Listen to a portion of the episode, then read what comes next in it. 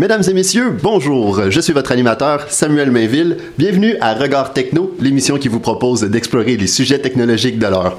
Soyez à l'écoute pour votre dose hebdomadaire d'actualité techno, de conseils et de tendances. Le thème d'aujourd'hui est Alphabet Inc. ou la face cachée de Google. Nous allons décortiquer le citoyen corporatif derrière notre moteur de recherche préféré. Euh, en attendant, je prépare aussi une émission euh, sur l'informatique quantique, une autre sur les données de masque, de masse. Elles seront probablement prêtes dans les semaines à venir. Il y a tout de même un gros travail de recherche derrière ces sujets. Euh, je vous invite aussi à me proposer des sujets technologiques que vous aimeriez qu'on aborde à l'émission. Pour me rejoindre, c'est simple, le site web de l'émission regardtechno.com et la page Facebook de l'émission sur facebook.com regardtechno. Euh, avant de commencer, je tiens à mentionner euh, que cette émission est rendue possible grâce au soutien d'Alice Media, qui fournit des sites internet aux entrepreneurs québécois depuis 2011. Visitez le alicemedia.ca pour plus de détails. Alors, euh, on se transporte en 1996 à l'université Stanford, où deux étudiants, Larry Page et Sergey Brin, créent un algorithme de recherche en utilisant le langage de programmation Python qu'ils nomment Backrub. Cet algorithme classe les pages qu'ils rencontrent selon le nombre de liens qui pointent vers cette page, qu'on appelle en anglais des backlinks, d'où le nom Backrub. Après avoir testé leur nouvel algorithme, ils, se rendent, ils réalisent rapidement que le nombre de pages que leur algorithme pourrait potentiellement rencontrer était presque infini. Ils décident donc de nommer leur moteur de recherche Google en l'honneur d'un des nombres entiers les plus grands connus à l'époque, le Google, qui s'écrit 1 suivi de 100 zéros, euh, ou 10 s'exposant 100 pour faire plus court. Deux ans plus tard, le duo incorpore Google, qui est déjà euh, le moteur de recherche le plus utilisé. Google devient alors célèbre pour ses techniques de gestion des ressources humaines très progressistes. Mais malgré la façade de cafétéria 5 étoiles gratuites, de murs d'escalade et de nap pod pour faire la sieste au travail, de nombreuses poursuites montrent que Google crée un environnement de travail euh, malsain un environnement de travail surcompétitif, des heures de travail interminables, une culture de méfiance où l'entreprise espionne les communications de ses employés et même des accusations de sexisme. Euh, malgré tout cela, le succès de Google permet à ses ingénieurs de travailler sur des euh, projets personnels. Donc, chaque ingénieur a quelques heures d'allouer à, chaque semaine pour travailler sur des projets personnels qui vont néanmoins rester la propriété intellectuelle de l'entreprise. Plusieurs grands succès de Google ont démarré en tant que projet personnel, tels que Google News en 2002, Gmail en 2004, Google Maps en 2005, Google Chrome en 2008 et le moins populaire Google Plus en 2011 qui a été définitivement fermé en avril 2019. On se souvient que Google Plus était la, euh, était la tentative de Google de créer un réseau social euh, avec des cercles au lieu des posts. C'était assez lugubre, ça n'a jamais bien fonctionné. Donc, euh, un des enjeux, euh, un des enjeux par rapport à Google Inc., c'est les monopoles et l'établissement de barrières à l'entrée ou de lois antitrust. Donc, euh, Google rapidement commence à faire face à des poursuites antitrust dans différents États. et là, il y a plusieurs preuves. Si on se souvient des lois antitrust, c'est finalement en situation de monopole utiliser sa situation de monopole pour établir des barrières à l'entrée à des compétiteurs potentiels. Ça, c'est illégal, c'est des pratiques déloyales. Et Google, mais il y a plusieurs preuves qu'on peut voir tous les jours qu'ils le font. par exemple, depuis 2007, le premier résultat de recherche dans Google est toujours Google Maps. Donc ça peut, ça peut sonner anodin, mais depuis 2007, MapQuest, le compétiteur de Google Maps, a perdu plus de la moitié de son trafic. Donc on voit que euh, Google, euh, favorise ses produits. Google favorise vraiment ses produits. En 2015, devant l'avalanche de, euh, poursuites, euh, Google décide de se réincorporer, donc euh, de faire une réorganisation et de créer Alphabet Inc. Pourquoi ils ont fait Alphabet Inc? La raison donnée dans les communiqués de presse est pour rendre leurs états financiers plus facilement lisibles pour les investisseurs. Bon, c'est, mais toute l'information était quand même là dans les états financiers de Google Inc. une autre théorie, c'est pour faire tomber les poursuites antitrust en Europe. Donc, jusqu'en 2015, Google faisait face à énormément de poursuites antitrust. En fermant Google et en le réincorporant et en ouvrant Alphabet Inc., euh, les avocats auraient pu prédire que plusieurs de ces poursuites-là seraient tombées. Euh, il y a aussi d'autres théories telles que l'évasion fiscale. Euh, Google, ben, l'Alphabet Inc., finalement, lorsqu'on voit où elle déclare ses profits, elle déclare la majorité de ses profits aux Bermudes. Donc, peu importe que ce soit en Union européenne, au Canada, aux États-Unis, les profits que Google engrange, il en envoie une grosse partie aux Bermudes pour ne pas les déclarer, tout comme Amazon d'ailleurs. Donc, ça, c'est plusieurs théories pour lesquelles Google aurait fondé Alphabet en 2015. Cette théorie-là ne tienne pas vraiment la route parce que les poursuites antitrust ont rapidement rattrapé Google, qui a finalement été, euh, ont finalement rattrapé Alphabet, la nouvelle entité, qui a finalement été déclarée coupable en Europe deux ans plus tard, après la fondation d'Alphabet. Euh, même chose pour l'évasion fiscale. Si on regarde les tactiques utilisées par Alphabet Inc., c'était un peu les mêmes qui étaient utilisées par Google. Donc, pourquoi refonder Alphabet Inc?? Eh, ça reste nébuleux. Toujours est-il qu'Alphabet Inc., maintenant, c'est 16 entités, plus ou moins connues. On a évidemment la pointe de l'iceberg avec euh, Google, Google le moteur de recherche, ses services sur Internet tels que Gmail, YouTube, le cloud aussi, euh, qui est vraiment une vache à lait pour YouTube, euh, pour YouTube, pour Google, merci. on a le service YouTube, oui, et le système d'exploitation mobile Android. Donc tout ça, tout ça ensemble qui rapporte des profits d'environ 57 milliards de dollars l'an dernier. Et, de ces 57 milliards de dollars-là, le cloud en a rapporté 3,8. Donc le cloud de Google, c'est vraiment une, qui est vraiment en grosse expansion à l'intérieur des revenus de la maison Google. On regarde les 16 autres entités qui composent Alphabet euh, vraiment rapidement. Donc, il y en a quelques-unes qu'on connaît. Google Nest, euh, la filiale domotique pour les maisons. Google Fiber pour euh, réseau de fibre optique. Euh, on a Loon, qui sont les ballons Wi-Fi, euh, qui est un projet de ballons Wi-Fi pour donner euh, de l'Internet à, des régions sous-développées. Dandelion Energy, qui est une acquisition qui est dans la géothermie. on avait Google Car, qui, finalement, qui maintenant se renomme Waymo, qui sont un service de voitures autonomes. les Sidewalk Labs, qui s'occupent d'urbanisation, utiliser la technologie pour l'urbanisation. Google a aussi quatre fonds d'investissement ou incubateurs. Donc Jigsaw, qui est un think tank d'incubateurs c'est un think tank et un incubateur, merci, pour essayer d'utiliser la technologie pour régler les problèmes de société. Donc ça, c'est vraiment un grand, euh, ça se veut très noble. On parle de problèmes de société tels que la corruption, l'extrémisme, le terrorisme, le blanchiment d'argent, et j'en passe. Donc Jigsaw qui veut régler les problèmes du monde.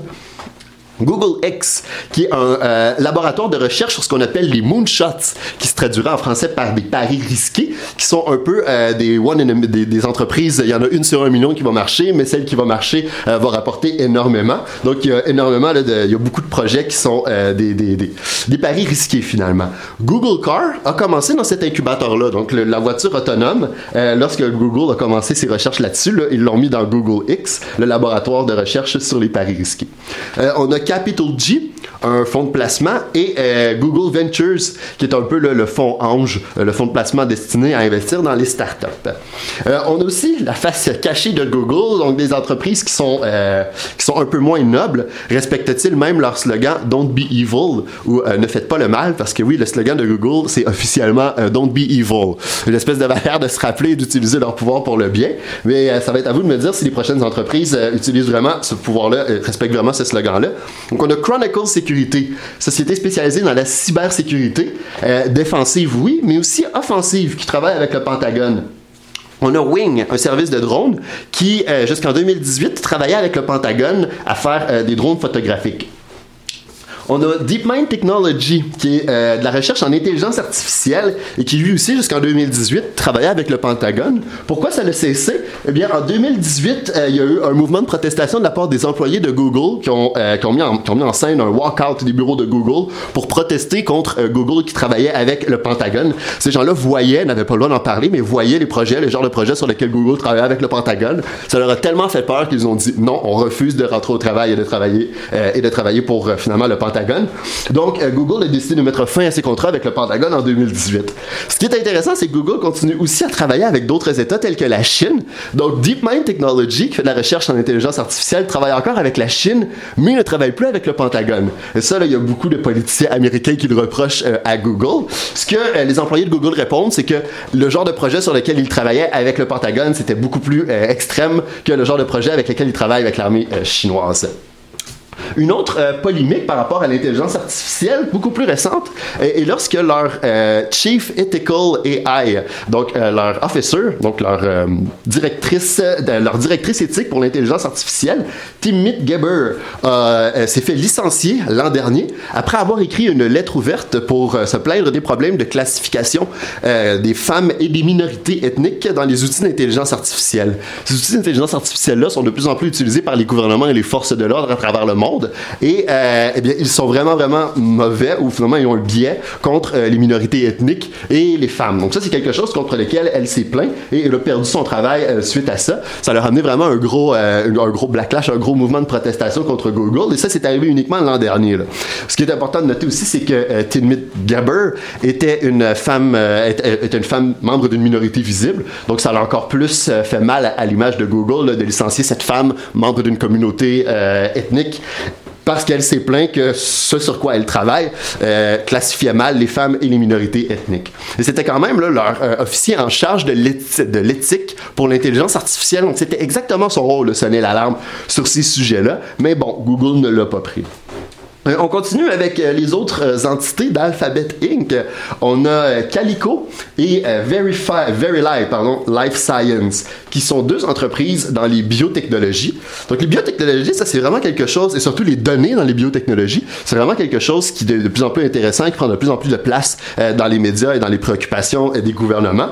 Par exemple, Google offre des services de storage et d'analyse de données médicales de masse. Donc ça, ça peut paraître anodin, mais Google a parti un projet, un projet le projet euh, Nightingale dans 21 États américains, où 21 États américains vont euh, storer les données, euh, les données médicales de toute la population sur des serveurs Google et va autoriser Google à faire de l'analyse de données médicales. Donc ça, et ça sans en parler à la population, sans faire d'appel public, c'est juste, et tout le monde, tout le monde, tout le monde est obligé de faire partie de ça finalement. Donc ça, c'est un projet qui, on n'en parle pas beaucoup, mais il y a quand même beaucoup d'enjeux éthiques face à ça. je peux vous dire aussi qu'au Québec, il y a un projet similaire qui est fait pas avec Google, mais avec plusieurs partenaires de recherche, où la RAMQ euh, partage ses données anonymisées avec différents groupes de recherche euh, en échange d'entente de confidentialité, mais toujours. Euh, moi, j'ai eu la chance de travailler avec des groupes qui avaient accès à ces données-là, justement, dans le passé. Et je peux vous dire, ça, c'est fait sans le consentement des utilisateurs. C'est vraiment la RAMQ qui va prendre la totalité des données anonymisées des Québécois et partager ça avec un partenaire de recherche pour faire de l'analyse de données médicales de masse. Donc, essayer de trouver des tendances à travers toutes ces données-là l'utilité est vraiment là, mais c'est euh, finalement l'oversight où euh, c'est qu'il n'y a, aucun, aucune, euh, aucun consentement qui est donné finalement pour ce partage de données-là. Donc, voilà, voilà un peu pour Google. On va, prendre on va prendre une petite pause et on vous revient avec les nouvelles.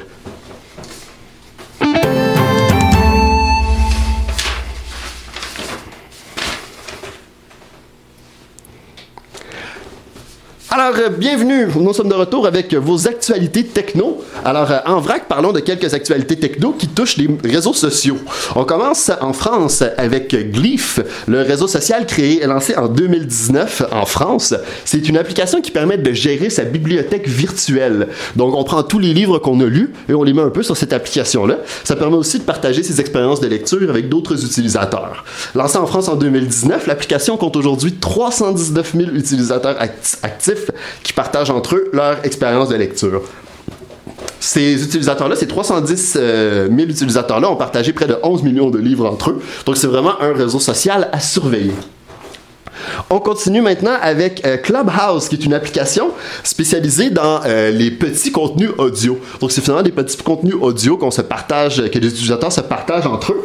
Le gendarme français des données personnelles, le CNIL, a ouvert une enquête sur la manière dont euh, Clubhouse utilise les informations privées de ses utilisateurs. Donc, si vous étiez avec nous la semaine dernière, vous avez vu que l'utilisation des données, des données personnelles par les médias sociaux, c'est vraiment quelque chose sur c'est vraiment un problème sur lequel les gouvernements commencent à s'attaquer.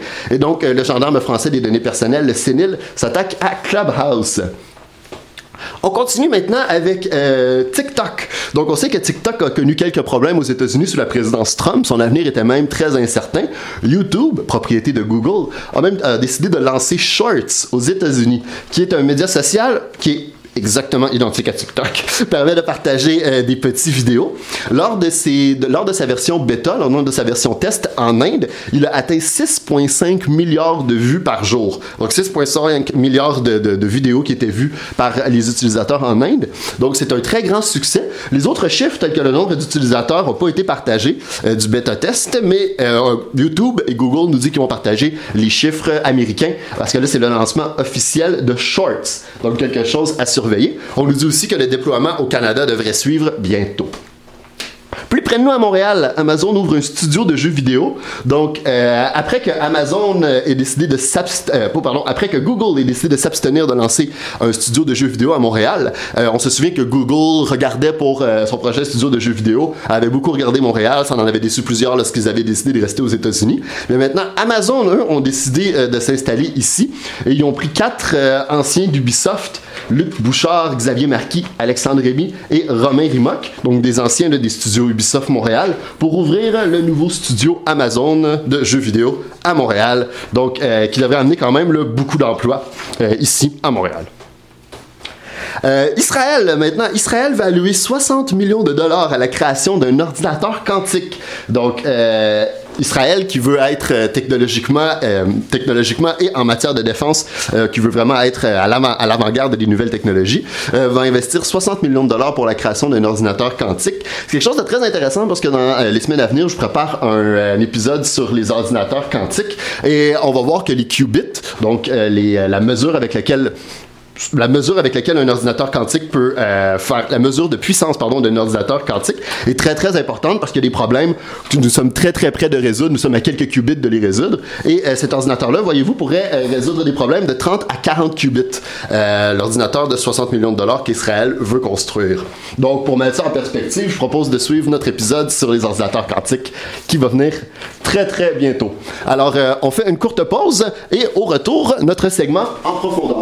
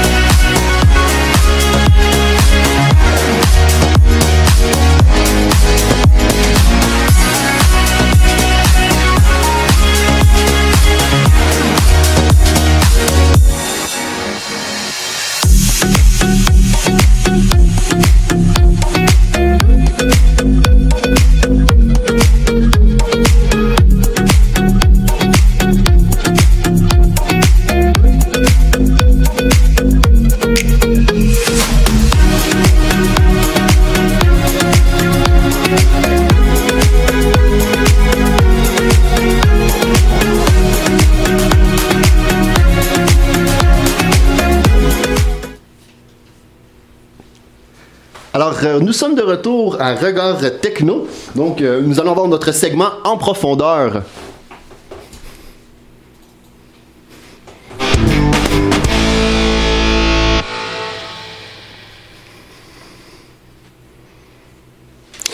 Bienvenue à En profondeur, le segment où nous allons plus en détail euh, sur un élément que nous avons vu un peu plus tôt dans l'émission. Donc aujourd'hui, notre émission sur Google, le moteur de recherche, nous avons un peu abordé les, les robots d'indexation.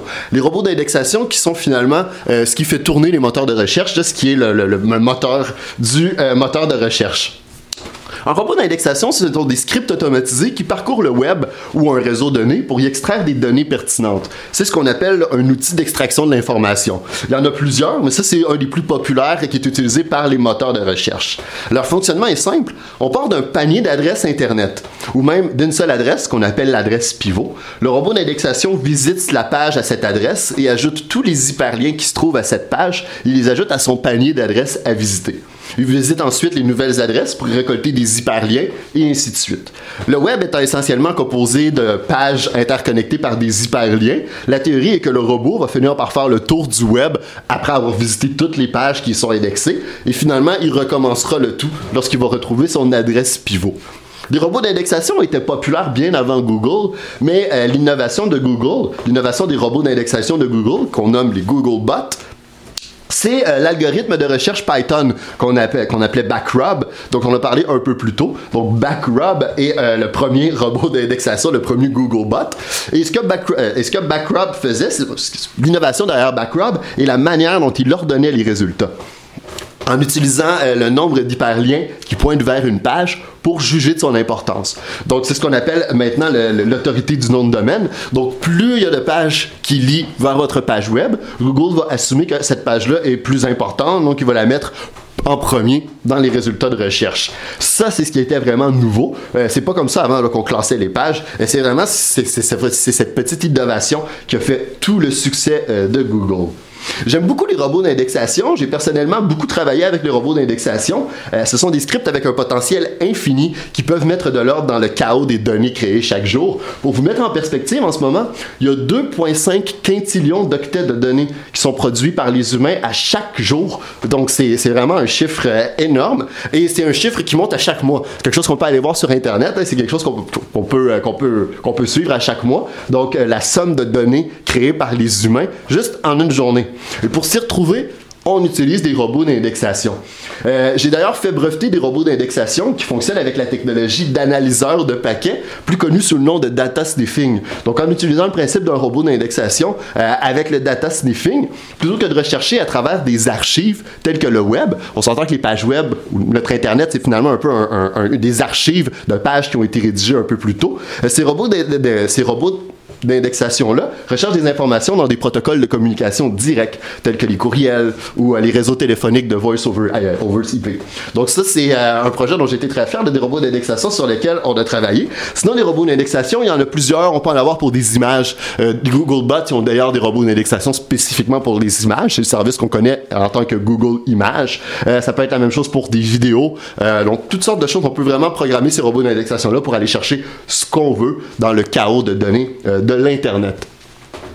Donc, euh, on va y aller avec euh, quelques conseils SEO. Euh, je voudrais conclure le segment en profondeur avec plusieurs conseils SEO. Des conseils SEO, Search Engine Optimization. C'est pour s'assurer que votre site Internet arrive au top dans Google, donc en haut des résultats, donc il y a un bon rang dans les résultats de recherche pour des noms de domaines ciblés. Avant de commencer, je veux souligner le soutien d'Alice Media à la réalisation de cette émission. Alice Media qui vous propose des solutions d'hébergement web pour votre site Internet sur des serveurs situé ici même au Québec pour moins de 9 par mois. Plus de détails, allez au alicemedia.ca, barre oblique hébergement. Euh, vraiment un bon service pour tous les euh, web designers ou n'importe qui qui a son propre site internet. On va continuer avec quelques conseils pour que votre site internet arrive au top des résultats euh, dans Google. Donc le premier conseil que je vous donnerais, c'est euh, par rapport à l'algorithme de Google, le backrub. Donc je vous expliquais un peu plus tôt le principe du nombre d'hyperliens qui doivent pointer vers votre page pour juger de son importance. Donc le conseil qui va avec ça, c'est de s'assurer qu'il y a énormément de pages qui contiennent votre, votre lien. Donc vous devez aller mettre votre lien partout. Et ça, euh, il y a plusieurs manières de le faire. Pour commencer, il y a beaucoup d'annuaires gratuits. Je pense à Page Jaune, il y a son équivalent anglophone Yellow Pages, euh, Yelp. C'est tous des endroits où on peut aller pour mettre son lien sur Internet et euh, ben ça, ça augmente l'autorité de votre nom de domaine et ça l'augmente où vous allez être en termes de résultats sur les moteurs de recherche. Donc le premier conseil, c'est vraiment mettez votre lien partout. Euh, mettez votre lien partout, faites des échanges de liens avec d'autres sites Internet, allez voir des annuaires. Si vous êtes à Montréal, dans, dans les quartiers, la plupart des quartiers ont des associations de commerçants qui peuvent publier votre lien, donc assurez-vous d'être là. Mettez votre lien partout, partout, partout. Un autre conseil que je peux vous donner, c'est d'utiliser euh, les médias sociaux pour augmenter le nombre de liens qui mènent à votre site web et ainsi euh, créer un buzz autour de votre marque. Comment est-ce qu'on fait ça? C'est simple. Ouvrez-vous plusieurs comptes de médias sociaux par rapport à votre marque, que ce soit euh, Facebook, Facebook, Instagram, Twitter, même un compte TikTok si vous pouvez. Donc le but c'est d'avoir plusieurs comptes de médias sociaux et d'avoir des liens qui arrivent sur ces comptes-là un peu en même temps ou très près les uns des autres. Donc si aujourd'hui vous décidez de mettre un de vos services ou quelque quelque chose que vous avez publié sur votre site web de l'avant, vous le mettez sur vos médias sociaux, vous le mettez sur chacun de vos comptes de médias sociaux en même temps. Et là, Google perçoit cette information-là et il voit qu'il y a un buzz autour de votre marque à ce moment-là. Ce buzz-là est interprété comme étant de la pertinence et ça va augmenter votre résultat sur Google. Donc, vous allez avoir un meilleur résultat pour des euh, mots-clés donnés. Euh, ça aussi, c'est bon parce que ça marche aussi avec le premier, euh, le premier conseil. Le fait d'avoir plusieurs comptes de médias sociaux, ça augmente le nombre de liens que vous allez avoir euh, sur Internet et ça augmente la pertinence de votre, mot de, votre nom de domaine. Quelque chose d'intéressant aussi, un autre conseil que je peux vous donner, c'est faire la liste des mots-clés pour lesquels vous voulez être, que vous voulez sortir en premier. Et ça, mais c'est intéressant. On se demande, notre public cible, notre public cible, quels sont les mots qu'ils vont chercher lorsqu'ils vont chercher des gens comme moi? Donc, si vous êtes un plombier, bien, ça serait des trucs comme plomberie, un problème de drain, des choses comme ça. Donc, on en fait tous la liste. Si vous êtes un artiste avec un portfolio en ligne, quel genre d'art est-ce que votre public cible va aller chercher? Dans quelle catégorie êtes-vous? Donc, on fait des listes de mots-clés comme ça pour lesquels on veut, sortir. Parce que si on n'a pas nos objectifs, si on n'a pas notre liste de mots-clés, ça va être beaucoup plus difficile de faire le travail. Par la suite, on prend ces mots-clés-là et euh, pour, pour s'assurer on, qu'ils soient vraiment, vraiment pertinents, mais il y a deux choses. La pertinence des mots-clés sur Google est évaluée par leur positionnement et leur répétition. Donc, leur positionnement, il y a des endroits dans la page, il faut les mettre dans les titres, euh, dans la description de la page. C'est des endroits où Google va penser que les mots qui se situent là sont plus importants qu'ailleurs. On a aussi euh, leur répétition. Donc, il faut s'assurer que les mots qui sont les plus importants soient répétés le plus souvent dans la page. C'est pas le nom de votre commerce que vous devez répéter, c'est pas le, nom propre, mais vraiment euh, qu'est-ce que vous faites, quels sont les mots que les gens vont chercher pour aller vous trouver. Et finalement, il y a l'adéquation entre les deux. Les mots-clés qui sont les plus répétés sur la page doivent être les mots-clés en titre, et ça, ça va vraiment là, propulser ces mots-clés-là euh, pour vous donner un avantage euh, par rapport ben, par rapport à vos concurrents, être vraiment le premier dans, vraiment les premiers dans Google. Donc, c'est tout pour aujourd'hui. C'est ce qui conclut cette édition de Regard Techno. J'espère que vous avez aimé ça. Pour nous joindre, pour écouter les anciens épisodes, ceux qui n'auraient pas euh, écouté les anciens épisodes, je propose d'aller sur regardtechno.com. Vous pouvez aussi nous joindre sur notre page web facebook.com barre oblique regard euh, techno. Euh, j'aimerais remercier tout le monde ici à Radio Centre-Ville et j'aimerais remercier mon technicien de production, Amine Abal. Et moi, je vous dis merci et à la semaine prochaine.